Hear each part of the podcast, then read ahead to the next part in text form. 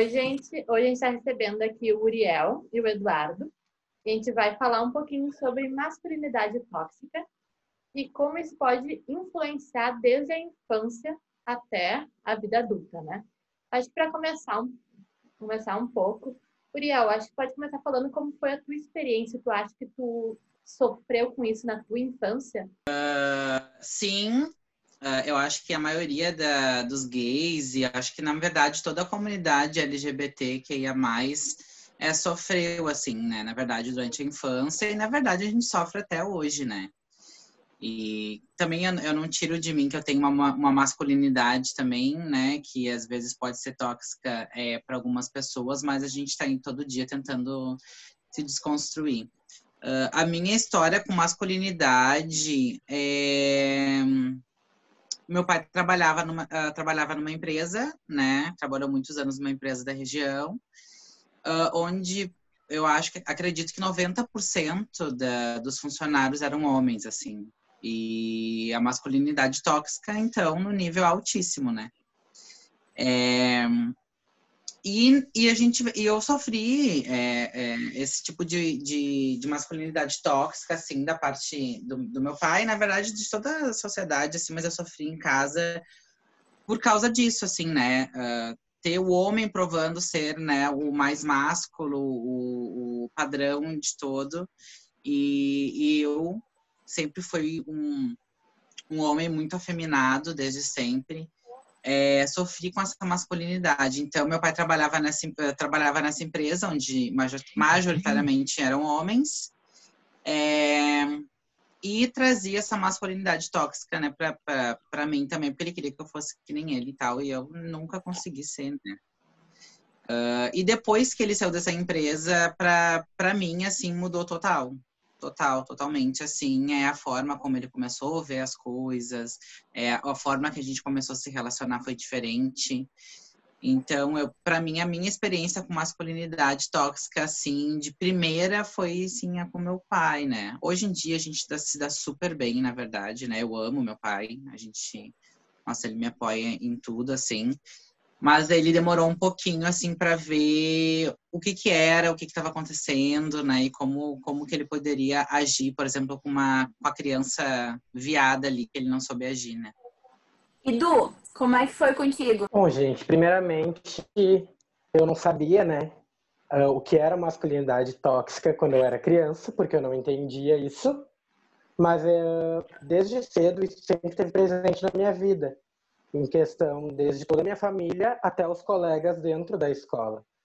Porque na família, o teu comportamento como criança viada já é um pouco diferente, né? Então, tu desperta alguns interesses diferentes, tu te veste um pouco diferente, tu gesticula, tu te movimenta. Então, o pessoal já estava meio que suspeitando e sempre é, é a coisa, né? Ah, vai chorar, tá chorando que nem menininha, não pode usar rosa, não pode vestir tal coisa. Eu sempre fui criado uh, em torno de mulheres. Eu era o único menino da família. Então, obviamente, eu me espelhava em tudo que elas faziam, queria fazer tudo que elas faziam, e eu nunca podia fazer isso. Porque eu era sempre reprimido. Porque, ah, as meninas podem fazer isso e tu pode fazer só aquilo ali. E sempre foi essas coisas para mim. E aí, a criança, quando ela é ensinada desde cedo pelos pais a serem assim, ela acaba reproduzindo isso em todos os ambientes. Então, eu acabava me reprimindo e meus próprios colegas dentro da escola me reprimiam muito mais, porque eu tinha que estar sempre me cuidando com aquilo que eu fazia, com aquilo que eu sentia, com aquilo que eu expressava. E uh, eu lembro de uma vez que eu queria muito usar uma calça rosa, muito, muito. E eu tive que ficar uns dois meses, eu acho que chorando, para poder conseguir ter uma calça rosa, porque rosa era sempre de menina. E para mim isso nunca teve sentido, não tinha nexo para mim, mesmo naquela idade, mesmo sem entender. E hoje em dia eu percebo que é, é uma desconstrução ao ponto de que um dia eu tive que chegar pro meu primo e perguntar: "Ah, tu te importaria de usar rosa?" E ele tem seis anos e ele me olhou com cara de tipo: "E qual o problema de usar rosa?" Sabe? Então isso já me mostra que a desconstrução está acontecendo, mas a masculinidade ela é muito tóxica, muito frágil e ela afeta todos nós, não só a nossa comunidade, afeta as mulheres e afeta os próprios homens, porque eles acabam sofrendo e não se permitindo sentirem as coisas, porque eles não querem demonstrar para os outros que eles são frágeis também. É, eu acho que isso é uma coisa que até eu tinha pensado em comentar, que tipo, a partir do momento que a gente é criado numa sociedade que já é natural tu pensar que o homem tem que fazer isso, a mulher tem que fazer isso, isso afeta todo mundo na real, afeta o homem gay, que não vai se aceitar porque acha que está errado, a mulher que acha que tipo, é inferior, que tem que. Uma coisa que a gente bateu até no, quando a gente tratou de feminismo, a gente bateu. Uh, a mulher já nasce achando que tem, ela tem que arranjar um marido para sustentar, porque é isso que ela criou. Só que também foi o que o Dudu falou, afeta os homens também, porque eles são a, não podem chorar, não pode ter sentimentos, então senão está sendo fraco, está sendo mulherzinha. Então, querendo ou não, é uma coisa que afeta todo mundo. Não é só tal grupo. Né? É, uh, é, muito engraçado, assim, porque, na verdade, criança não tem uh, a sexualidade formada, né? Uh, até ali o início da puberdade, tu não sabe realmente, né? Tu, a gente às vezes fala, a gente vê assim, ah, essa criança vai ser viada, essa criança vai ser não sei o que, mas, tipo, gente, isso é uma coisa, na verdade, é um rótulo que a gente dá pra criança que que tá na nossa cabeça, porque criança não sabe nem o que é isso, entendeu? Ela tá sendo criança, né? É, eu lembro que eu, com quatro anos, quando me perguntam assim, né, é, qual é, tipo assim, é, como é, quando que tu te lembra de ser viado? Essa é a primeira vez que tu se viu como viado, né? Eu, disse, eu não sei, eu lembro que quando eu tinha quatro anos, eu era fã da Branca de Neve, e eu botava um avental da minha mãe e eu achava que aquilo era o vestido da Branca de Neve, e eu era Branca de Neve entendeu? E a Branca de Neve era minha super heroína naquela, naquela época, sabe? Mas isso eu acho que não era porque eu não era porque eu sou viado, entendeu? Mas era porque eu sou criança, entendeu? E a forma lúdica da criança brincar não existe é, gênero, né? Não existe, às vezes não existe nem espécie, porque ela é um cachorro, ela é uma cobra, ela é uma árvore, ela é uma pedra, ela é uma pessoa, ela é um super-herói, ela é um monstro que ela cria da cabeça dela que nem existe, né? E a masculinidade, ela vem para quebrar tudo isso da criança, na verdade, né? Tipo, de botar ela dentro da caixa e dizer, não, tu tem que ser o homenzinho, tu tem que vestir isso, tu tem que brincar disso, né? Tu não pode fazer isso, não pode fazer aquilo todo, tudo outro. Eu passei a minha a minha infância inteira e adolescência inteira me escondendo para brincar com as Barbies da minha irmã, é, para brincar de, de botar de fazer vestido com lençol no corpo, sabe? Ou brincar de ser a rainha da gincana uh, me escondendo, assim. E, na verdade, eu acho que eu tive ainda, uh, acho que forças de e sorte de encontrar pessoas também ao longo da minha adolescência que compactuavam de tudo isso e que fez eu manter vivo isso que agora com quando eu fiz 26 anos que eu fui uh, começar a fazer drag, né? Poderia ter começado muito cedo assim, se não fosse tudo isso e estaria em outro em outra em outra posição hoje assim. É, uma coisa que eu vejo muito e que para mim é muito estranho é da nossa sociedade mesmo, é que esse tipo de julgamento com a brincadeira da criança, ela recai muito mais sobre o homem, né? Por exemplo, o menino não pode brincar de boneca, não pode gostar de princesa, não pode fazer nada, não pode vestir rosa. Mas esse tipo, porque senão é o viadinho, o menino é o viadinho, de uma forma negativa. Uh, mas a menina não. A menina pode brincar de, de super-herói, de carrinho, entende? Lógico que todas as crianças podem brincar com tudo, mas eu falo do julgamento da sociedade.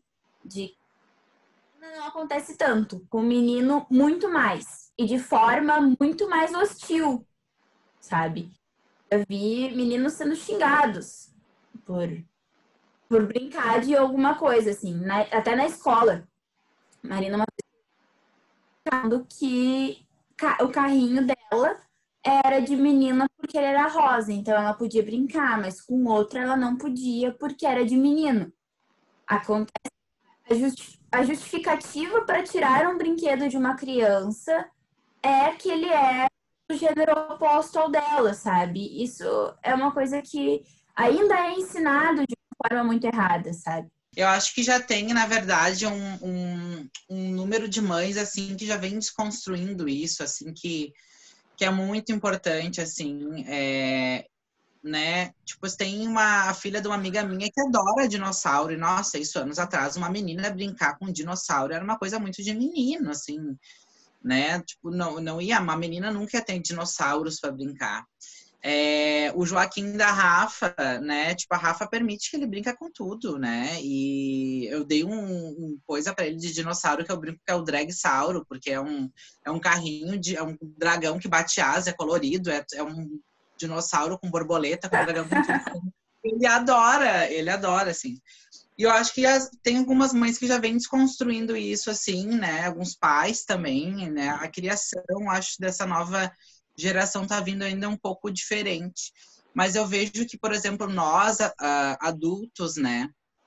Aí da geração ali de, de 90, início de 2000, a gente vem lutando, na verdade, para a gente falar sobre gênero né, e sexualidade para as crianças na escola, só que tem uma contrapartida que vem, que vem, tipo assim, não, gente, não pode, ou tipo assim, não, estão pirados, vem, tipo assim, vem ainda, tipo, tudo que a gente conquistou até agora, essa contrapartida vem tirando tudo, assim, para a gente voltar lá para a década de 30, 20, 10, sabe? Uns pensamentos muito retrógrados, assim. E, na real, que nem tipo, a Carol é um exemplo, tipo, a Marina também ela, o aniversário dela de dois anos foi todo de dinossauro e ela sempre gostou. Só que a questão é, tu cria em casa a, a criança assim. Mas ela vai para a escola, se a professora não ensina assim, ela vai ver, peraí, tem um problema. Minha mãe falou que eu podia brincar disso, por que na escola não vai? Então, não adianta também só a criação, é uma coisa que tem que ser conjunta. Eu fui comprar o presente para Marina e eu cheguei a perguntar, e eu lembro que era tipo, era um pijama todo de dinossauro. Daí eu tava no telefone no farol meu tempo, eu falei assim, tá, mas a Marina tá com tanto, não sei o quê. E a mulher perguntou assim, mas é uma menina? E eu, sim. Ela assim, ah, mas tem outros pijamas, não sei o que, tem de princesa. Depois assim, mas ela não quer. Ela quer o de dinossauro. Então, tipo, tem esse ainda, tipo, mesmo que tu crie, a criança vai enfrentar em outros ambientes que não pensam do mesmo jeito. E em relação à criança, assim, gente, também tem muitos casos que, ok, as pessoas estão se desconstruindo, mas tem muitos casos que as pessoas criam os filhos, ah, tu pode expressar da forma que tu quiser dentro de casa. Aqui dentro de casa tu tá livre, mas na rua não. Na rua tu tem que ser aquele padrão, aquele nível que as pessoas querem, daquele jeito que as pessoas querem. E aí tu acaba reprimindo também, porque como você é uma pessoa dentro de casa e você é outra pessoa na rua? Como você é uma pessoa aqui e na escola, eu não sou a mesma pessoa. Eu não me sinto confortável e feliz para estar num ambiente em que eu não posso ser eu mesmo. E aí isso acaba meio que conturbando a cabeça da criança, porque daí tu fica daquela forma assim, tá, mas eu posso ser quem eu quiser até certo limite. Depois eu não posso mais.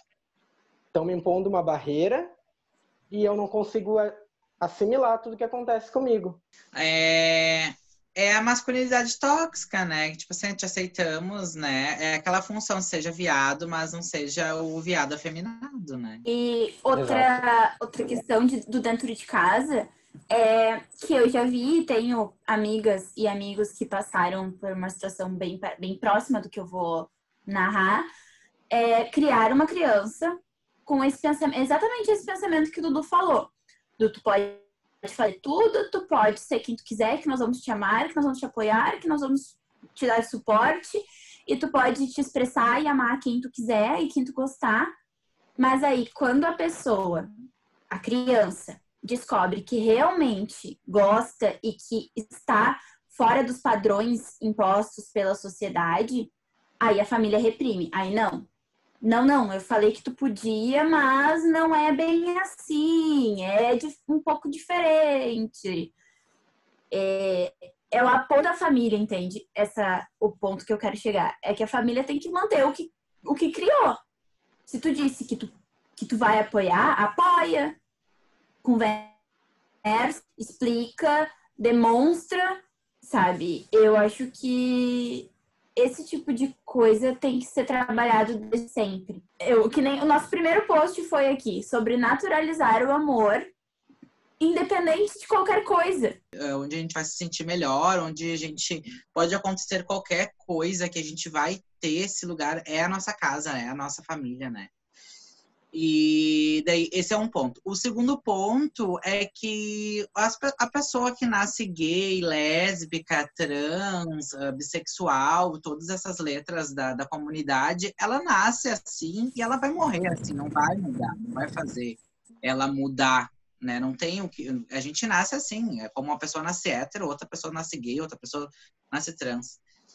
E daí as famílias acham que, sei lá, tipo, botando para fora de casa ou fazendo a, as terapias religiosas, né, vai mudar aquela pessoa. E isso faz com que a, a, a criança ou adolescente que está ali vai se sentir a pior pessoa, vai, vai se ver na pior situação dentro do lugar onde ela teria que se sentir a melhor, assim. Então, é a, acho que é a pior violência que um LGBT pode sentir é a violência dentro de casa, assim. Porque é, é da, das pessoas que tu sente que deveria ter um maior apoio, né? É, eu acredito que seja difícil difícil para os pais que nasceram numa outra geração, que, que tem um outro pensamento, né? Mas eu acredito também que a informação está aí, a desconstrução está aí, a, a gente está ocupando todos os espaços, a informação está na televisão, que é o principal meio de, de mídia para chegar numa, na população geral. E parte do, do, pai, assim, né? Que essa transição do, do filho, da filha, se descobrir diferente do que a sociedade impõe de padrão, seja da melhor forma né? Que seja natural, na verdade, né? Os pais, a gente sabe, foram criados numa sociedade diferente, mas não é porque não não tem que saber, tipo, nascer sabendo, ah, não é isso, é isso. Uma coisa que tu falou, eu sei que a tua relação com o teu pai, que a gente falou, foi uma desconstrução. Ele no início ele tinha outro pensamento, mas tu ensinou ele a, fazer, a pensar diferente.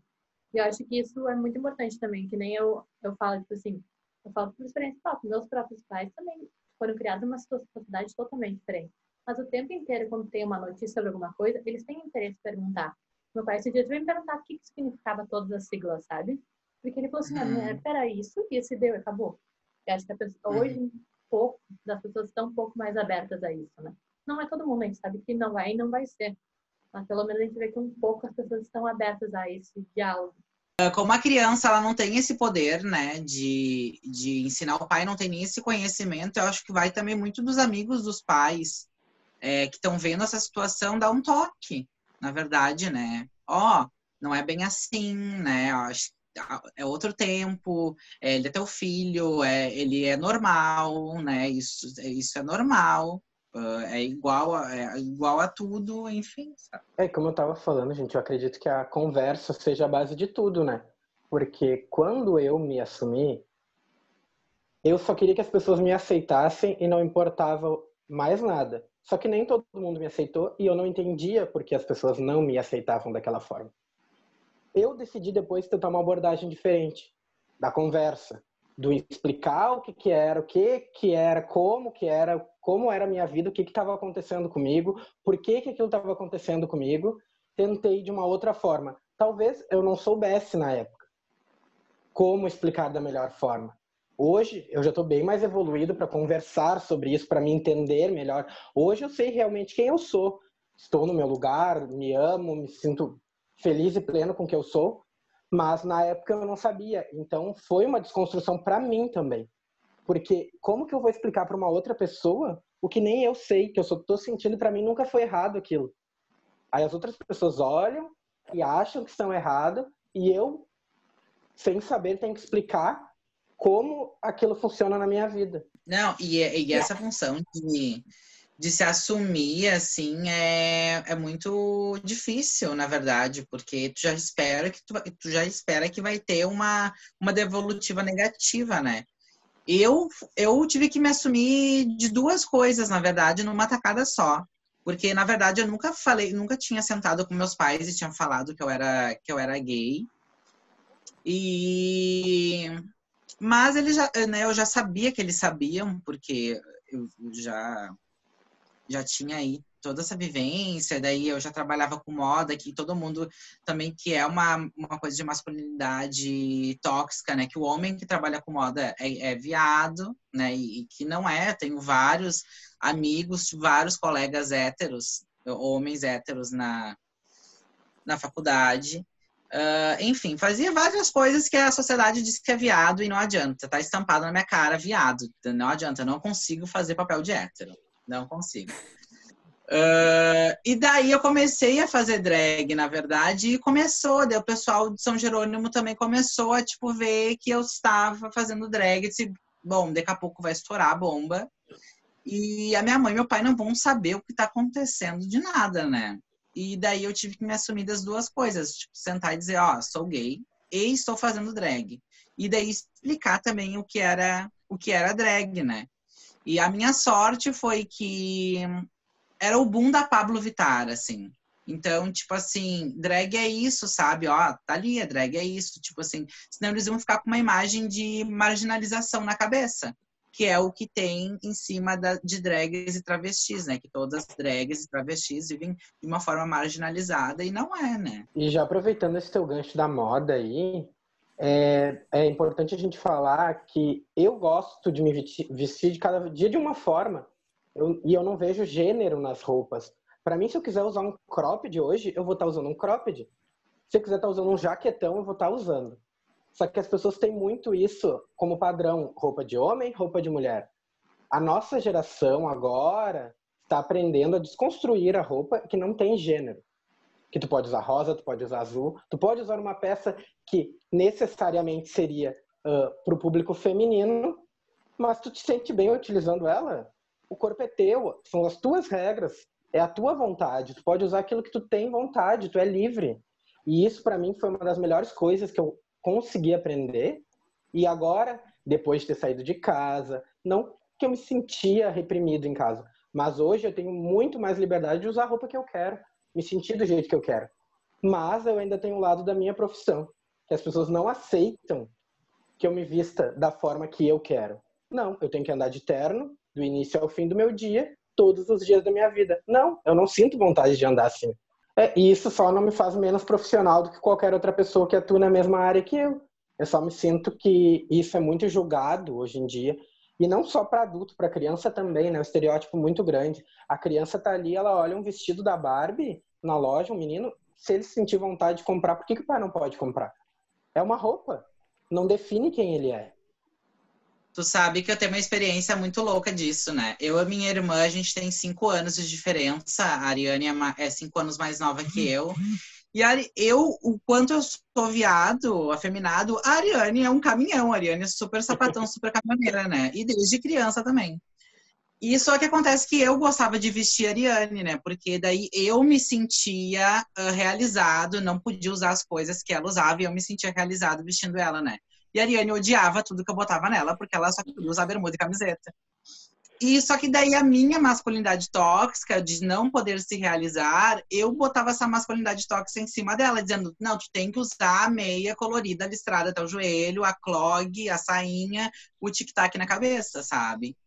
Então, é uma, é uma, é uma coisa que a, até a criança reproduz aquela masculinidade tóxica sem saber o porquê e como, porque ela foi ensinada daquilo, né? O menino tem que fazer isso, menina, é, é isso. Tanto por isso que às vezes as crianças sofrem nas escolas por parte de outras crianças. Porque as outras crianças, né, a gente sabe, a criança não tem maldade? Não. Porém, ela replica o que ela escuta. Então, se em casa foi ensinada para ela ser isso, ela vai replicar isso com os coleguinhas. Exato. E é isso que a gente, às vezes, quando fala de ensinar, de ensinar sexualidade na escola, é isso, na verdade, né? Não é ensinar a, a, a, a o ato sexual, não. É, ensinar sobre gênero, que existe vários tipos de gênero, né? Que todo mundo é diferente, ninguém é igual. Que todo mundo tem a liberdade, né? De se vestir como quer, né? De usar a cor que quiser, né? Uh, ensinar a criança também sobre o, o, abuso sexual. Essa semana acho que viralizou um vídeo de uma menina uh, ensinando a criança, ah, ó, no ombro pode tocar, na barriga já não pode, não pode deixar tocar. Então isso é ensinar a sexualidade para a criança, né? Uma coisa que eu acho que é muito importante e que existem muitas formas de fazer, né? Mas a que eu escolhi fazer é não parar e ter uma conversa com uma criança. A Marina tem três anos, né? Ela vive no meu ciclo de amizades. ela é do, do rolê e ela tá sempre comigo, e ela vai pra galpão de gincana, e ela vai pra resultado de gincana, e ela vai pra tudo, todo lugar que eu vou, a Marina vai comigo. Então ela conhece muitas pessoas e ela vê muita coisa.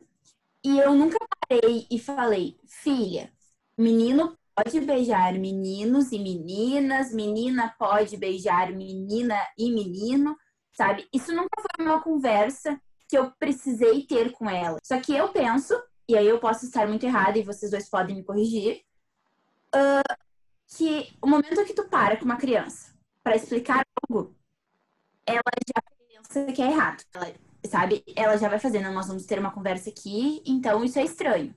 No momento que tu naturaliza tudo, ela vai tratar, obviamente, com naturalidade. Tudo que ela é e tudo que ela é.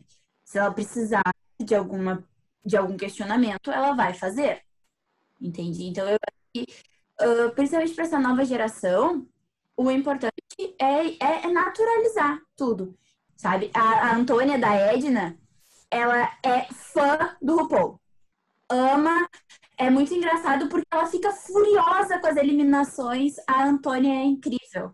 Ela sabe tudo, o nome de tudo, as performances, ela é incrível, sabe?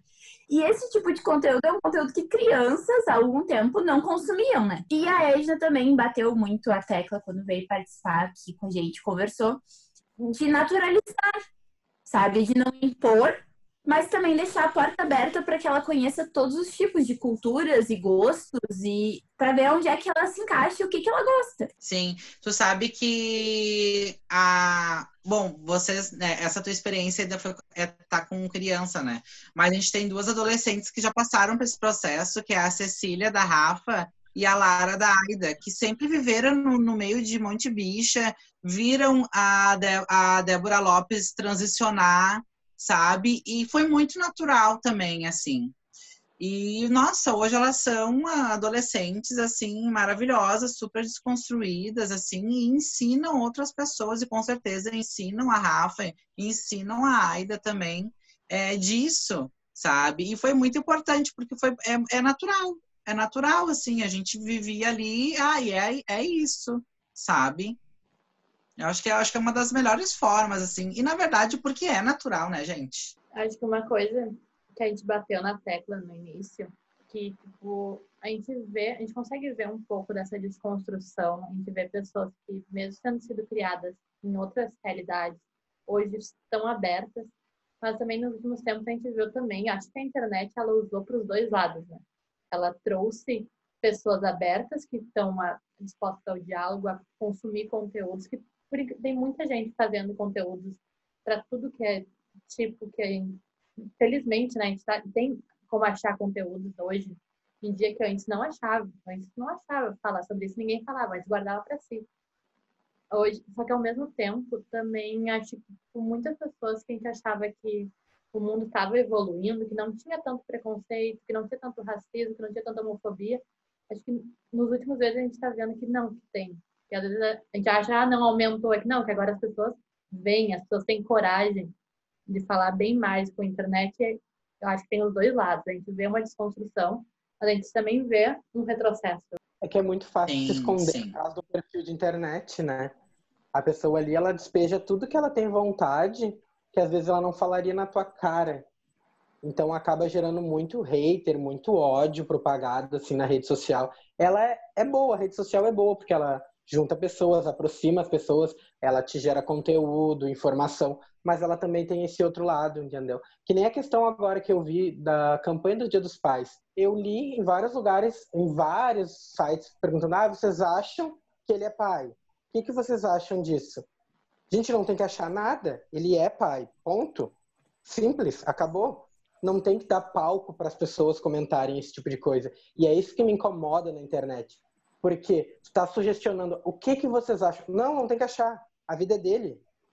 Ele faz o que ele quiser. Vocês veem uh, na geração depois de vocês, né? Na geração 2000, vocês veem uma evolução e uma abertura diferente para as pessoas se assumirem? Eu acho que sim, porque acho que tem. Uh, a gente tá, tá tendo uma rede maior de apoio, assim, ou é com amigos, ou é um familiar que já tá com a cabeça um pouco mais antenada.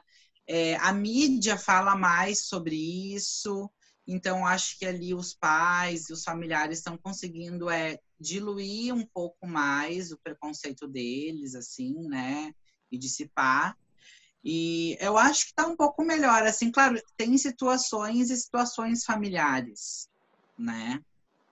Uh, e daí entra vários outros tipos de coisas, mas acho que no geral está um pouco melhor. E eu acho que as crianças estão tendo mais contato com isso e achando mais natural. Então, na escola, quando é, alguma criança sofre bullying, vai ter um coleguinha, provavelmente, que vai dizer, não, é bem assim, sabe? Eu tô aprendendo isso, eu sei que não é bem assim. Então, elas estão se também se recriminando ali, chamando a atenção uma das outras já. Né? E eu acho que o papel, um dos papéis mais importantes ali da, da criação dessa criança, sem essa essa masculinidade tóxica, né, que tem dentro da sociedade, é do professor, na verdade, né? É, é a da família, acho que a, a, principal criação tem que ser ali pela família, né? E o professor tem que dar esse, esse suporte também, assim.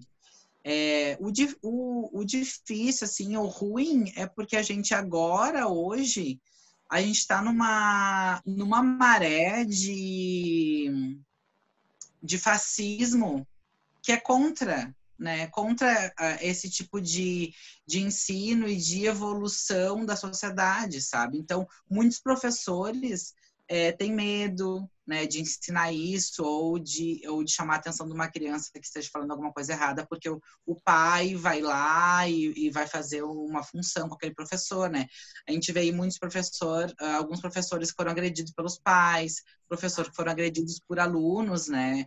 E acredito que a criação desse aluno estar errada vem um pouco da família daí também. Um pouco ou muito, né? É, para agredir um professor. É, os professores que ficam calados porque têm medo de perder um emprego e é a única fonte de renda e é uma fonte de renda miserável que se ganha, né? Então, vai apoiar, assim, acho que é muito é, de quem levantar essa bandeira, assim, apoiar ali o papel do professor para que as crianças cresçam é, socialmente mais saudáveis. Assim. Ah, realmente, gente, é, a nova geração tem portas muito mais abertas do que nós tínhamos há 10 anos atrás, por exemplo. Mas isso ainda depende do ambiente familiar, de toda a relação que tem e realmente a questão dos professores, eu me lembro abertamente assim, e como se fosse ontem, a questão de ter duas professoras que realmente eram engajadas, que realmente eram livres e libertas para conversar sobre isso. Por exemplo, a Cida, ela foi minha professora durante muitos anos.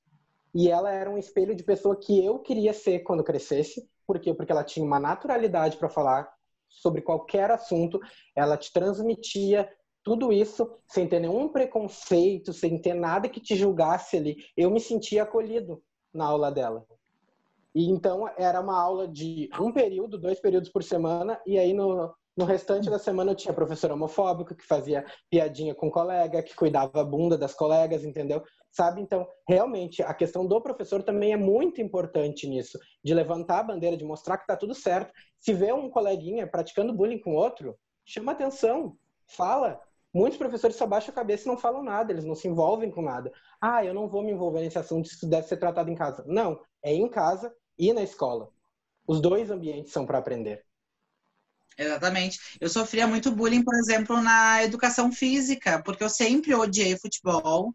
É, não tem lugar onde não, uh, não tem, é, o, é, o, lugar onde mais tem a masculinidade tóxica e, e eu sofria muito por causa disso. Sempre odiei é, jogar futebol e gostava de jogar vôlei. E daí o menino que não gosta de jogar futebol, Deus o livre, né? Eu odiava também, porque além disso, a minha educação física era no turno reverso e era separado. Um dia era para meninos e outro dia era para meninas. E sempre os meninos era futebol. Isso aí eu não queria jogar, eu tinha que ficar sentado olhando. É, isso que vocês falaram da escola ser um ambiente seguro, Uh, eu super concordo. Acho que cada vez mais os professores têm que estudar sobre e como uh, tratar isso com as crianças e como proteger as crianças. Mas, e eu tenho uma experiência pessoal de 17 anos atrás, né? Eu tava na primeira série. Eu sempre fui a menina, eu sou a, única menina de muitos primos homens. Então, eu sempre joguei bola, eu sempre fiz natação, eu sempre lutei karatê e nunca deixei pentearem o meu cabelo. Odeio até hoje pentear o meu cabelo. Não penteio o meu cabelo. E a minha mãe disse que para eu continuar fazendo essas atividades fora da escola, eu precisaria cortar meu cabelo. E ela cortou meu cabelo, porque eu queria continuar com as minhas atividades fora da escola. E ela cortou meu cabelo bem curtinho. E eu fui para a escola no outro dia e lembro até hoje nitidamente da cena de estar sentando na minha cadeirinha e ser massacrada por todas as meninas e meninos da minha turma ficaram pouquíssimas pessoas próximas a mim me dizendo que estava tudo bem. De que, nossa, agora ela é um menininho, cadê a Carolina? Não veio, não sei o quê. Sabe, me massacrando porque eu tinha cortado meu cabelo curto. E ninguém fez nada. Uma coisa que o Uriel falou até, hoje, uma, pelo menos, a gente espera que, tipo, se sofre bullying, pelo menos tem alguma, uma ou duas crianças ali que já tem aquele pensamento, não, mas não é assim. A partir do momento que ela é, que hoje tu vê mais crianças ser criadas em casa de uma maneira diferente, mais crianças vão intrometer, se intrometer quando acontecer isso. Pelo menos evolução ainda tem, ainda tem o bullying, ainda tem muita, muito, muitas crianças sofrem com isso, mas pelo menos um, um, um, que seja que vai evoluindo já vai fazer alguma diferença. Ah, com certeza. Eu, em toda a minha vida escolar ali, uh, posso dizer que eu sofri bullying o tempo inteiro, assim, até terminar meu ensino médio. E um, nenhum professor uh, nenhum professor se omitiu a isso, nenhum professor se botou contra a esse bullying, assim, ou era tipo, ah, vamos parar com isso, mas nunca chamava atenção dizendo que aquilo era errado, sabe? E sofri muito, sofri muito, porque eu sempre fui uma criança muito afeminada. É, realmente, eu nunca, eu sentia toda essa questão dos professores não fazerem nada, né? Realmente era só o, ah, para com isso, se tu reclama, tu também já tá sendo mulherzinha, porque tu tá reclamando, né? E aí ah. é constante aquilo de estar tá indo reclamar todas as vezes e não acontecer nada, então tu acaba desistindo. Eu ainda tinha colegas que eram mais afeminados do que eu e acabavam sofrendo muito mais, mas eu não tinha voz suficiente naquele momento para poder intervir e fazer alguma coisa, porque eu já estava cansado também. E eu sabia que se eu parasse com ele, se eu intervisse por ele, caía em mim. Não ia ter ninguém para me defender também. Então era muito difícil isso, porque tu tentar defender alguém e vir tudo para ti e tu não saber como reagir daquela forma também, isso é muito frustrante dentro da escola. É, e daí a criança acaba não sendo ela mesma, né? A criança e o adolescente acabam não sendo eles, ele mesmo. Eu, uh, eu estudei dois anos é, do ensino médio é, e na minha sala, nesses dois anos, era só homens, não tinha uma mulher. E eu, aparentemente, era o único viado da sala. Então, tipo, eu, não, eu, eu entrava mudo e saía calado, assim, para ver se naquele dia eu não sofria algum pênalti, assim, né? É, e, e, foi horrível, foram dois anos horríveis, horríveis para mim, assim. Então era isso. A gente queria agradecer muito por vocês terem topado ter essa troca uma coisa que a gente bate muito martelo aqui é que quanto mais pessoas falarem, mais vão ouvir. Então, todo diálogo que a gente tem aqui é um grande aprendizado para nós e para cada um que assiste e que ouve a gente uh, também é uma grande troca. Então, muito obrigada por terem aberto suas histórias. É sempre muito legal. Eu que agradeço né, o convite da, das Carolinas maravilhosas. É, está sendo um conteúdo de muita importância, assim, e eu acho que também para o adulto que não, que não é pai, que não é mãe, uh, tá sendo muito legal, assim, eu tô acompanhando e ou, a gente sempre volta em algumas coisas na infância e daí vai entender algumas coisas a partir desses conteúdos, ou tu tem alguma mãe que tem filho, alguma amiga que é mãe, né, alguém da família que é mãe recente também, e tu tá ali ajudando também a, a, a questionar essas coisas que vocês estão trazendo. É, gente, criança, criança viada existe, né? A gente nasce assim, a gente vai crescer assim, a gente vai morrer assim, então o papel, acho que de todo mundo é que seja construir aí uma sociedade mais confortável para todos, não só para os héteros, né? E que todo mundo seja feliz do jeito que é, né? E todo mundo se ajudar, se ensinar, se desconstruir. Queria agradecer também, gente, pelo convite. Tá? Fiquei muito feliz em estar aqui conversando com vocês. É uma troca muito boa, porque é de experiência, é de conteúdo, é de informação e é para que outras pessoas acabem também não passando por aquilo que a gente já passou e para que o mundo evolua, que as pessoas se desconstruam e para que aprendam que as crianças têm que ser crianças, gente. Não adianta a gente tentar impor. Criança é criança, ela vai viver da forma que ela sente, da forma que ela acha. Então, deixem as pessoas serem mais livres. Não tentem rotular, não tentem colocar as pessoas em caixas. Deixem elas serem quem elas são. Vocês vão ver que o mundo vai ser muito melhor daqui para frente reforçar isso que a Carol falou, agradecer muito a presença de vocês, né? Que é bem isso, eu acho que quanto mais a gente fala, mais as pessoas escutam. E a gente falando sobre a gente vai aprender mais. Cada vez que tu vai conversar sobre um assunto, tu vai aprender mais coisas. Tu vai receber uma troca, é uma coisa que vai... E quem ouvir também vai acabar aprendendo, mesmo que acha, ah, não, eu já sei. Sempre tem algo para aprender. Então é isso, acho que foi muito legal ouvir a experiência de vocês. A gente só agradece, dizer que também estamos sempre abertos para qualquer sugestão, qualquer coisa.